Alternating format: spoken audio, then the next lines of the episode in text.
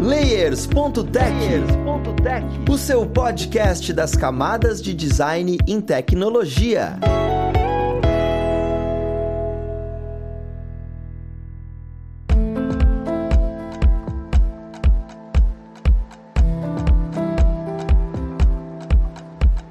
Olá, ouvintes! Eu sou o Luiz Lima, designer e professor aqui da plataforma Lura, e vamos para mais um Layers.tech, seu podcast das camadas de design em tecnologia. E hoje nós vamos falar sobre ética em UX design. Toda vez que entra ética, a gente fica, eita de acho. O que, que a gente vai falar sobre isso? Mas vamos lá pro papo que eu sei que é para ajudar a gente dele. Nós temos aqui hoje, como pessoa convidada, a Tuane Dias. Ela que é a maravilhosa Tuane, fazia o tempo que ela não participava aqui com a gente, então é maravilhoso tê-la aqui com a gente, que é design lead da RD. Seja muito bem-vinda mais uma vez, Tuane. Olá, ouvintes! Que saudade! Eu venho uma vez por bimestre só, então já tava, já tava vencendo já a minha carteirinha, eu voltei. Perfeito! E juntamente com a Tuane, nós temos aqui o Leonardo, ele que é Product Designer, professor e olha só, nômade digital. Cara, é maravilhoso a gente poder colocar isso agora, né? Seja muito bem-vindo, Leonardo algumas coisas boas que a pandemia trouxe pra gente, né? Bom dia, gente. Obrigado pelo convite aí, Luiz. Bom dia, Tutu. Vamos lá, que esse assunto é um pouquinho polêmico, né? Sim, exatamente. Toda vez que a gente fala, né, sobre essa questão de ética, em qualquer segmento, qualquer mercado, ele acaba sendo um pouco polêmico. E, e, quando a gente vem falando sobre isso, sabe que é delicado, né? Existe a linha tênue dentro da área de produto que é nós queremos que um produto tenha sucesso, que ele venda, que ele atinja o sucesso mercadológico, mas é até onde a gente pode ir para fazer isso funcionar, sabe? E aí, para começar, eu queria entender aonde a ética entra no campo de UX design. Sabe? É no momento de construir o protótipo, é no momento de criar uma persona, ou no momento em que você apresentar para a pessoa stakeholder. Onde é que entra essa parte de ética, né, com relação ao produto, com relação ao mercado, às pessoas, no segmento de UX, né? Em qual ponto a gente começa a prestar atenção nisso no dia a dia? Eu acho, vou iniciar falando aqui, né? Eu acho que a ética, ela faz parte da vida, né? Então tá em todo campo, toda área. Dentro de, de UX, eu vejo que ela vai estar, como você citou aí, Luiz, em toda parte do processo, né? Lógico, com as suas nuances ali dentro de pesquisa, então você vai ter as nuances de pesquisas, dentro de UI você vai ter as nuances de UI, mas a gente tem que estar com esse olhar ético durante todo, todo o processo. Eu fiquei pensando nisso antes de vir aqui pro podcast. E se eu tivesse que dar uma resposta, eu ia falar que desde o momento em que a gente pensa no design centrado no ser humano, né? Se a gente for pensar que a gente está criando produtos digitais ou serviços ou coisas para pessoas, a ética deveria vir assim como chave assim para a gente poder construir com perfeição e construir com o que a gente chama, né, desse desse olhar do usuário, desse respeito e tudo mais. Porém, nem sempre acontece, né? A gente sabe. Mas a gente pode falar isso um pouquinho mais à frente. É, eu imagino, porque é isso, né? A gente, a gente tá nessa linha tênue, né? O, o mercado ele tem essas necessidades e às vezes essas necessidades sobrepõem alguma coisa e cabe a gente que tá nessa construção conseguir ponderar quando isso pode ser sobreposto, quando não. É, é, é bem turvo, né? Como a gente falou lá no começo, é bem delicado. Mas você até comentou, Tu. Qual é o maior problema, né? Que pode acontecer ao negligenciar a ética durante algum processo de pesquisa dentro de UX design? O que, que você olha e fala, olha, isso aqui pode gerar problemas significativos, inclusive pro produto, sabe? Foge da esfera apenas do vamos ferir alguém no sentido emocional, porque isso também é pesado, mas falando no sentido do produto, isso também afeta de alguma forma. Se a gente negligenciar a ética desse quesito, onde a gente está afetando as coisas dentro do produto, o que, que pode gerar esse tipo de negligência mesmo? Eu posso começar dando um exemplo de quando a gente pega os dados do usuário, principalmente quando você está falando aí de empresas que mexem com saúde, empresas que mexem com dados é, particulares, por exemplo, jurídico, ou toda essa parte aí é, relacionada aos dados sensíveis. Quando a gente fala dados sensíveis, a gente está falando qualquer coisa que a gente tem muito cautela para divulgar. Então, nossos documentos, nossos, nossos dados de, de saúde. Então, quando a gente começa ali a, a olhar para esses dados, já é um ponto que você tem que levantar a bandeira e falar assim: eu vou mexer com o CPF da pessoa, tem que tomar muito cuidado para esse CPF não vazar. Eu vou mexer aqui, por exemplo, com um dado sensível jurídico de atestados criminais, imagino eu, é, advogado, e fazendo algum sistema aqui para isso, porque a gente tem hoje sistema para todos os lugares, né? A gente faz design para qualquer ramo. Então imagine a gente está fazendo um design relacionado à coisa jurídica, onde a gente tem que trazer o histórico, e esse histórico não pode de jeito nenhum ir para um usuário incorreto ou até mesmo para pessoas de suporte, assim, histórico de compra. A gente consegue até ver quando a gente precisa ligar num telefone de chip, que a gente precisa fazer alguma alteração e a pessoa não fala com você, só fala com o titular da linha, porque ela precisa confirmar informações. Então, a ética ela já entra ali e esses são os exemplos mais simples, assim, eu acho que os, os mais do dia a dia, assim, que a gente tem, mas se a gente for pegar a fundo, tem exemplos aí de, além de dados, de experiência, que é atrelada, assim, à, à ética, ou aconteceu algo que, que feriu, tipo, falando, assim, em usabilidade mesmo, ou você mostrou dado que não podia, você comunicou uma informação de uma forma rude, que tudo isso, se a gente for levar para parte de content, também é muito importante, a forma que eu estou falando as coisas, né? Exame de sangue, eu quero morrer eu entro nos sites e os exames dão algo de cara, assim, exposto todos os meus dados de todas as coisas que eu tenho, assim, uma senha totalmente full aleatória. Então, que eu penso, assim, que eu, que eu tenho na, de vivência pra gente conversar foram esses, esses exemplos. Uma das coisas que você comentou são esses dados sensíveis e me vem na cabeça o termo LGPD né? Eu já escutei sobre isso e, e, eu não sei se isso tá direcionado, tá ligado à ética. Eu queria entender um pouquinho o que que é, o, que que abrange isso, né? O que que é o LGPD? Isso faz parte do dia a dia da pessoa que atua com o X e, e isso tem também é, a ver com a ética no trabalho, a ética dentro de UX design, ou são coisas distintas? É algo muito mais legal do que do que de fato a parte ética, entende? A gente consegue discorrer um pouquinho sobre? Com certeza, Luiz. É, dentro dessa parte de de LGBT, como você falou assim, né, tem a questão legal e tem a questão ética, né? Hoje a Lei Geral de Proteção de Dados, ela é legal, uma questão legal, mas ela surgiu com base em, em preceitos é, éticos para proteção de dados do, do, usuário ali, como os dados sensíveis, como a, tu falou, né? Então, aí, aí, dentro, então dentro dessa perspectiva de ética e, e legal, né, essa linha tênue, o a LGPD veio através desses conceitos éticos, né? Então hoje a gente tem como uma lei, né, dentro dessa, dessa proteção. Então os cuidados vão estar tá permeando essa questão que se tiver alguma algum problema ou algum é, alguma questão, hoje existe responsabilidades legais por parte da, das empresas, né? Mas isso sim vem a partir de questões éticas sobre, né, eu acho que os exemplos que a tu usou foi, foi, foram muito bons ali na questão da divulgação, da aparição desses dados para quem chega, quem tem acesso, até mesmo dentro da, da própria empresa, né? Quando a gente está fazendo processo de pesquisa, né, a gente tem ali alguns contratos, alguns termos que a gente assina de confidencialidade a respeito da pessoa. Então, até mesmo em divulgação desses dados para né, o time de pesquisa, para divulgar esses dados para os, os designers trabalhar, ela tem que pensar em como vai divulgar esses dados também. Né, porque ela que coletou esses dados que são sensíveis, né? Então, como que esses dados chegam para os designers e para outras pessoas da própria empresa mesmo também é uma, é uma responsabilidade legal também e ética. É, é um negócio que eu fico até curioso, né? Porque assim, você acabou trazendo, Leonardo, que olha, a parte ética se extrapolou e virou uma coisa legal para proteção de dados, sabe? Porque o que antes era apenas, olha, gente, não vamos utilizar isso dessa forma, o famoso bom senso e tudo, falou, cara, não, não dá. A gente já tem muita gente usando, a gente sabe que as pessoas não vão fazer isso por simplesmente bom grado. Então vamos gerar aqui uma forma de proteger isso, porque isso pode gerar problemas significativos para a pessoa usuária, né?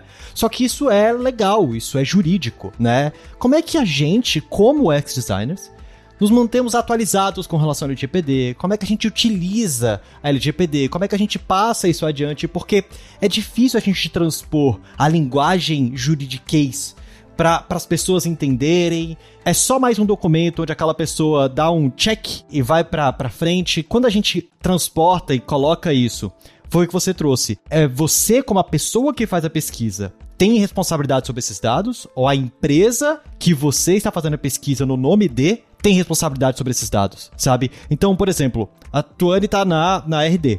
Ela faz uma pesquisa para RD. A RD que tem responsabilidade sobre esses dados ou é a Tuane que tem responsabilidade sobre esses dados? Essas coisinhas ainda ficam um pouquinho confuso e eu acho que é mais de vivência. Não sei se vale a pena discorrer sobre isso, porque também vem essa questão de, olha, tô dentro da empresa. Então, aí já entra a parte ética. Ah, vou passar para a empresa. Ela sabe que assinou o LGPD, mas a empresa é a empresa, ela pode saber das coisas ou é uma coisa sua, sabe? Eu, eu acho que é um pouco dos dois Luiz, porque fica um pouco nisso, porque, assim, os dados é da empresa, né? Mas você tem um contrato com a empresa, seja você um contrato ali como uma consultoria, como um terceirizado, até mesmo CLT, né? Onde a empresa é responsável por você, mas você tem ações de, de responsabilidade também, né? Um pouco se fala também é, sobre divulgação de cases de portfólio, por exemplo, né? Então, isso também entra dentro dessa questão ética. Então, assim, eu quis dados que foi um produto que eu fiz, eu, eu fiz todo o processo. O que, que eu posso divulgar disso? Porque às vezes é propriedade intelectual da empresa, você assinou esse acordo, né? Então, você tem é, é, esse compromisso com a empresa, a empresa tem com você. E tem uma outra questão que eu acho que vale a pena aí a gente levar e, e, e pensar, fazer uma provocação, é que o seguinte, você está fazendo uma pesquisa para a empresa, né? Mas é você que está ouvindo isso. Não tem como, a partir do momento que você fez a, a, a, entrevista, colocou tudo isso no papel, colocou nos bots, gerou insights, gerou todos os recursos de pesquisa, passou para frente, aí você vai na sua cabeça e deleta essa informação, né? Então, e aí? Essa informação agora também está com você. Como que você leva essa informação para frente? Qual é a sua responsabilidade em levar essa informação para frente até quando você encerrar o vínculo com, com a empresa? Né? Então, aí eu acho que entra uma parte um pouco mais subjetiva da, da ética, então, assim, eu saí da empresa, eu, eu, eu não tenho mais os arquivos desses dados, mas eu lembro de muita coisa, né? Como que eu pego esses dados e uso eles daqui para frente? Ou será se a verdade é que a gente nem poderia utilizá-los eles, né? A gente tem que fingir que a gente não sabe, mas isso vai criando bagagem para a gente também, que a gente acaba utilizando em, em outras empresas, mas não no sentido daquele dado específico, né? Mas como um conhecimento daquilo que foi gerado. Mas aí tem essa linha tênue até que ponto que eu compartilho isso com outra empresa, com outras pessoas, num meio externo, numa publicação do LinkedIn, né, numa divulgação de portfólio e etc. Que é isso sim, né, como hoje a gente tem a LGPD, que é uma lei, uh, pode ter responsabilidades legais para a gente, e obviamente, como é uma empresa, é uma informação que veio da empresa, uh, a empresa em algum momento também pode se responsabilizar legal, mesmo que você já não tenha um vínculo a mais com essa empresa. É, é o famoso, se você não vai ser ético por, pelo você, você vai ser ético porque tá no papel, gente. E se você não for ética, a cobra vai voar pro seu lado.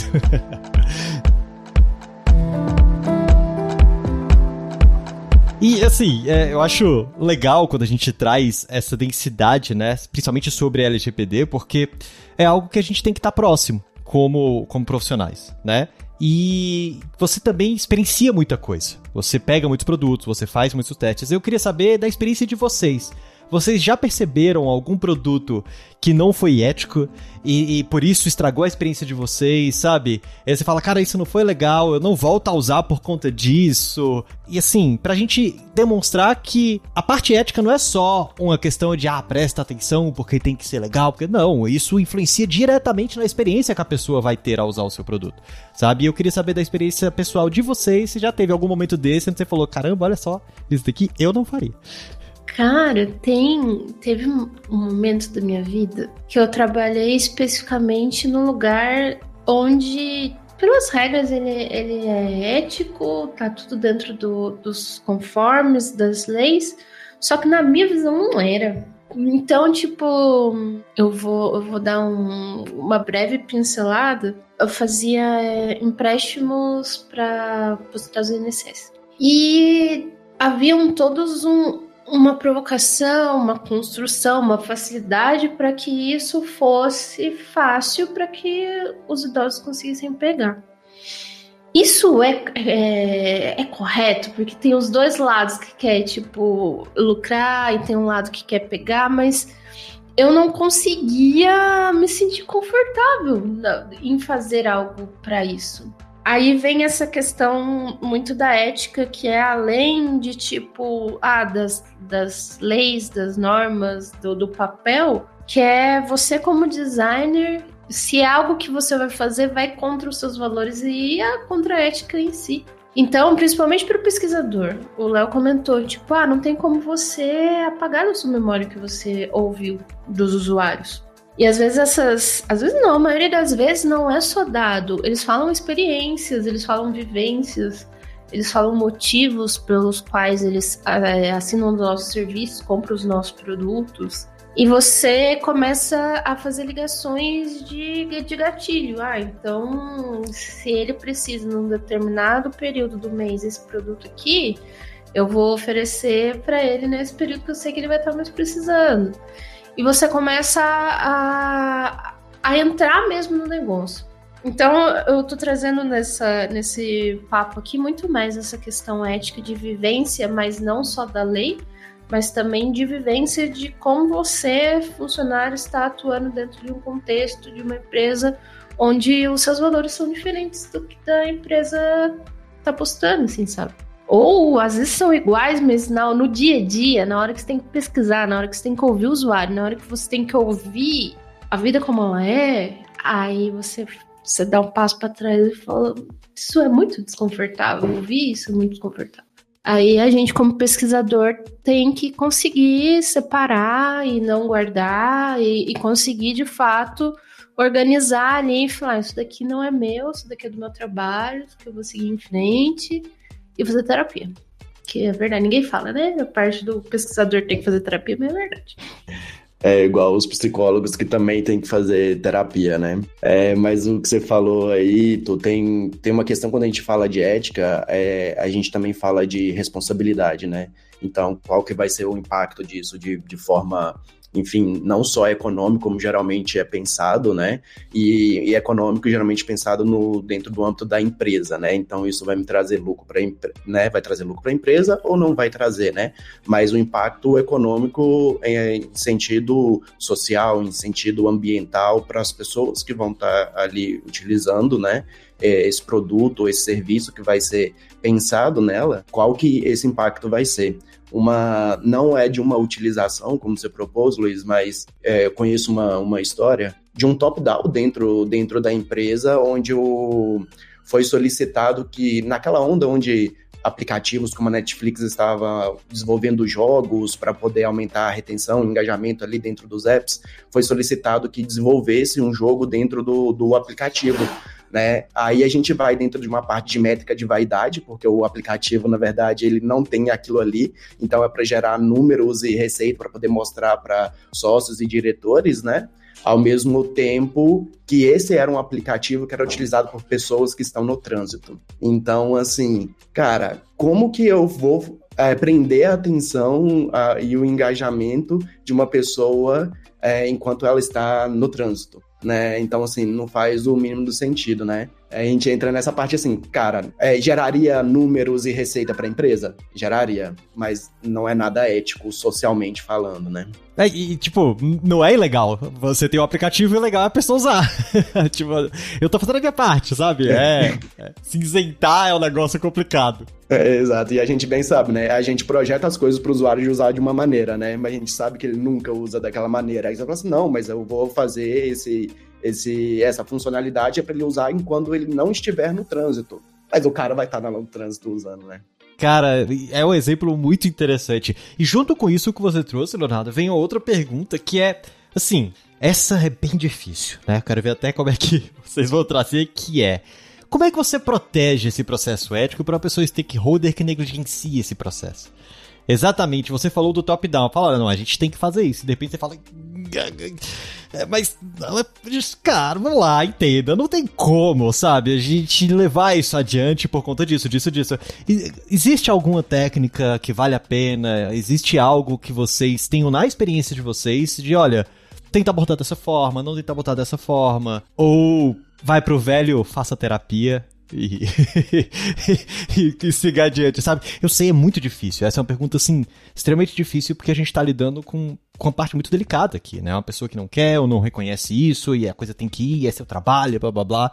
Mas como é que lida com isso no dia a dia, sabe? Como é que vocês lidaram com isso no dia a dia? Nessa situação que acontecida, o que foi lidado, o convencimento não foi através da ética, né? O convencimento foi através de argumentação ali. A ética deveria ser suficiente, né? Mas a, o convencimento ali foi a parte de, de design, onde realmente a, o impacto nas métricas que aquilo ali ia causar seriam métricas de vaidade, e assim foi o convencimento de, de não desenvolver essa funcionalidade, né? Mas é um pouco frustrante é, porque a ética já deveria ser o suficiente, né? Você não precisava precisar argumentar além disso para poder convencer, né? Acho que para mim o que o que ajeitou de fato foi se fosse uma coisa muito fora trazer as leis, a LGPD, as, as coisas relacionadas assim. Mas nunca me aconteceu de ser uma coisa, tipo, muito profunda a ética. Foi, foram sempre decisões de que todo um fórum, todo um comitê estava aprovado. Então, sempre vai ter uma pessoa que vai ter uma ideia, tipo, cara, ruim. Ruim, fora de ética, fora de valor. Vai ter aquela pessoa que vai acordar num dia e falar, amigo, pra que isso? Mas daí cabe o bom senso de todo o time, do designer, de mostrar os dois fatos, do, do pessoal de produto, dos outros stakeholders, não levar para frente. Eu acho que a minha, as minhas melhores experiências foram nesses lugares que tinha comitê de pessoas. Uma rede de, de pessoas aprovando e revisando. Então, design critique não é só para conseguir criticar as telas, mas também criticar as soluções que a gente está fazendo, sabe? É importante todo mundo ter essa visão. E, e, você trouxe uma observação que, assim, que, que encaixa muito com outra dúvida que eu tinha, que é exatamente nesse dia a dia, é, é muito difícil você olhar de maneira natural para essa parte ética no trabalho, sabe? Você tá ali, está criando, está resolvendo, está fazendo. Então, a, a dúvida que eu tinha é se existe alguém dentro do time que é responsável por isso. Sabe ou não? Você é a pessoa encabeçada para olhar isso e, e, saber se a gente saiu dos trilhos, se a gente não saiu dos trilhos. É normal que exista, sabe, alguém para isso? Ou normalmente alguém tem que levantar a mão e falar, não, eu vou ser responsável por isso. Porque design critique é um nome bonito. Mas eu nunca ouvi falar isso dentro de empresas normalmente, empresas de tecnologia, sabe? Eu não, sou do tipo de design critique. Então é algo que, que ainda não está tão consolidado. Como é que é no dia a dia? É normal a gente definir alguém para isso? É normal a gente tentar criar esse comitê? Ou ou é, é, muito difícil fazer isso no ongoing, sabe? Eu, eu, eu acho que. Eu não sei se existe alguma empresa que tenha algum processo estruturado para isso, né? Nas minhas experiências, eu não, não passei por isso. Mas, como a gente estava falando, que um, um pouco da ética, essa questão mesmo de um, de um senso moral, de um senso, né, de um pensamento crítico mesmo sobre as coisas. Então, acho que quando você está dentro de um processo ali, se se deu aquela pulguinha atrás da orelha, se você tá, sabe, achando assim, cara, eu acho que não tá, tá muito legal. E aí, aí aqui a gente tá falando de uma questão ética, mas quando isso acontece de uma questão fora da ética, de, de, de uma decisão que seja apenas visual, que não impacta na ética, quando você tá nisso, o que, que você faz? Você chama parceiros, você chama outras pessoas para poder debater aquilo, né? Então, assim, se, se você tá com uma, uma questão ali que está dentro dessa alçada de, de, ética, então chama, reúne a galera, vamos debater, vamos discutir, né? Vamos ver se, se realmente a gente está infringindo algumas, alguma questão, se tem, se está passando por cima de algum valor que a, que a empresa prega, sabe? Então acho que isso também está muito relacionado, eu acho que a tu falou um pouco, muito relacionado aos valores e culturas da empresa também, né? Então tem empresas que é, se tá legal em termos da lei, então vamos embora, né? É, então eles não pensam tanto eticamente porque se eles pensassem assim, talvez eles não lucrariam tanto, né? E talvez aquela solução nem seria válida assim, de, dessa maneira. Então eu acho que durante todo durante o processo, né, que é, parte dele é de design, mas parte vem antes de design, parte é pós-design, eu acho que todo mundo pode fazer esse levantamento e todo mundo tem essa responsabilidade de levantar esses pontos e, e chamar, né? Falar assim, galera, pode pode estar um pouco ali na frente, não é porque tá lá na frente, porque assim, quantas vezes acontece também de um produto já tá em, em, em fase de desenvolvimento, mas ele precisa voltar porque uma coisa não foi esclarecida e não estou falando de questões éticas, né? Então, por que que para ética a gente também não vai fazer isso, sabe? Por que que a gente vai relevar essa questão? Ah, não é só ético. Não, mas assim, é ético é, é muita coisa, né? É, é uma frase que dói de escutar, principalmente de pessoas stakeholders. Não é só ético. Ninguém se importa. É, eu, eu, quando eu falo isso, eu imagino, sei lá, Dark Pattern que é no quesito visual, onde o pessoal utiliza assim, vamos, vamos sair da caixinha da ética mesmo, porque eu quero é que a pessoa consiga fazer aquilo que eu quero. Né, que é usar e tudo, então é, é, bem delicado isso tudo. Pessoal, eu agradeço demais a presença de vocês, assim, deu, deu pra esclarecer muita coisa como é que é o dia a dia, como isso é um assunto turvo, continua sendo turvo, e, e a experiência é o que mais vai te trazer é, know-how sobre esse tema, sobre como lidar, como trabalhar com as coisas, mas foi muito importante entender sobre conversar com as pessoas, sobre às vezes incentivar ter um time de design critique, né, ser uma coisa processual mesmo, para olhar para essa área e isso ajuda muito o produto, né? Pegar a experiência de vocês assim, clareia muita coisa para o nosso dia a dia. E, e, como é de costume aqui nos episódios, eu gostaria de abrir esse espaço para quem está escutando a gente consiga acompanhar vocês e continuar se inspirando, assim como eu sei que se inspiram a escutar vocês comentando a experiência de vocês, né? Então, Leonardo, onde é que quem está escutando a gente consegue te achar nas mídias sociais? Então, profissionalmente falando, LinkedIn, inclusive nesse momento estou aí o famoso Open to Work, né? É, então podem buscar conexões lá, vamos trocar ideia, não só sobre esses assuntos, como outros também, né? E outras mídias sociais, então lá no LinkedIn você me acha como Leonardo Braga Barcelos, né? E em outras mídias sociais aí, hoje eu sou nome digital, mas eu não produzo conteúdo sobre. É, então eu só produzo conteúdo sobre mim mesmo, coisas aleatórias, sem nenhum tipo de recorrência. Mas aí no, no, link, no, no Instagram você pode me achar como LeoBraga0941. Perfeito, Leonardo. Eu vou falar Léo. Porque é. às vezes a gente. Depois que a gente grava, a gente já fica um pouco mais íntimo. E, e você, Tuane? Onde é que o pessoal consegue te achar também para poder se inspirar? pegar referências? Eu estou no LinkedIn como Tony com N's Y Dias. Eu confesso aqui que eu demoro para responder ou para aceitar a conexão quando a pessoa não me manda uma mensagem. Então, se você quer ser meu amigo no LinkedIn, quer falar sobre o X, essas coisas, manda uma mensagem, fala: Oi, eu ouvi você no layers.tech. Aí, aí eu vou responder mais rápido, porque daí a gente vai ter assunto para conversar.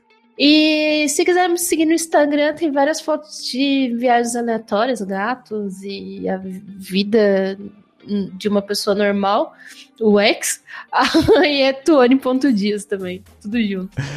Maravilhoso. Muito obrigado mais uma vez pela presença de vocês e também muito obrigado a vocês ouvintes que estão com a gente aqui até este momento. E vim pedir para que você dê aquela sua avaliação no seu agregador favorito, que para outras pessoas escutem sobre ética em UX design, já que muitas pessoas estão se tornando UX designers e precisam levar isso adiante, porque somos nós que conseguimos fazer a mudança, né? A gente que cria, a gente que desenvolve. Pessoal, mais uma vez obrigado, que a gente tenha aí um ótimo dia, um abraço e nós vamos ficando por aqui. Até o próximo Leis.tech. Fui!